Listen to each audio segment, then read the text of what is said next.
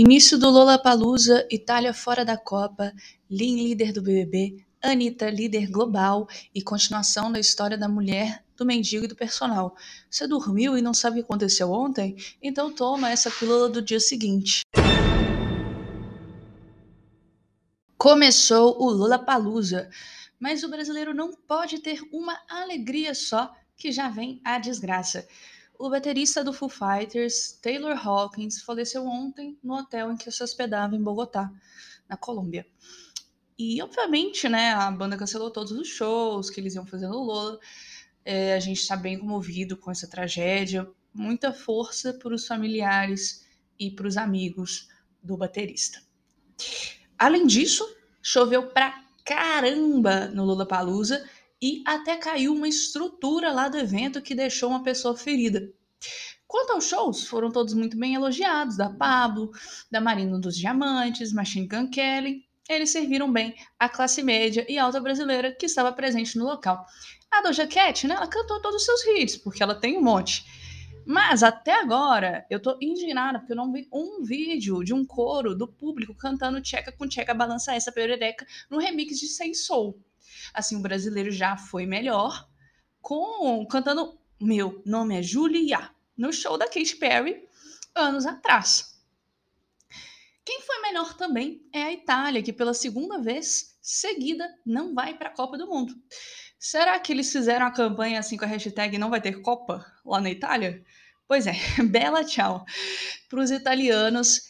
E além de não se classificar por ter feito a campanha pífia a Itália perdeu da Macedônia do Norte na repescagem. Você sabe onde é a Macedônia do Norte?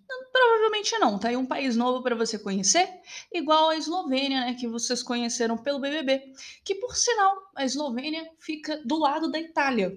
E já estão fazendo meme por isso, dizendo que é por causa da Eslovênia que a Itália foi eliminada eu acho estranho, porque a Itália ela não estava de rosa, ela estava jogando de azul. Por falar em Eslovênia, agora vamos falar da Eslovênia Pessoa, ou melhor, do BBB, o programa que ela ainda está participando, porque ela não foi para o paredão.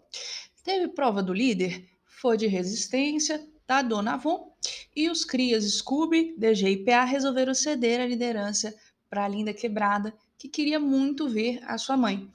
A liderança da primeira travesti do BBB veio aí e quem não gostou de nada foi o Arthur Aguiar, que cismou que não pensaram nele e blá blá blá. Ele palestrou e talvez aí tenha perdido o primeiro lugar do programa. Por falar em primeiro lugar, por falar em primeiro lugar, quem que tá no primeiro lugar é a dona do Brasil, a Diornora Gurgel, pro top do Spotify, Anitta. Ela tá fazendo história com o clipe e música de Envolver.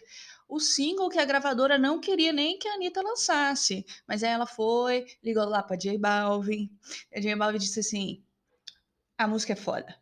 Você é dona da sua própria carreira você vai lançar essa música.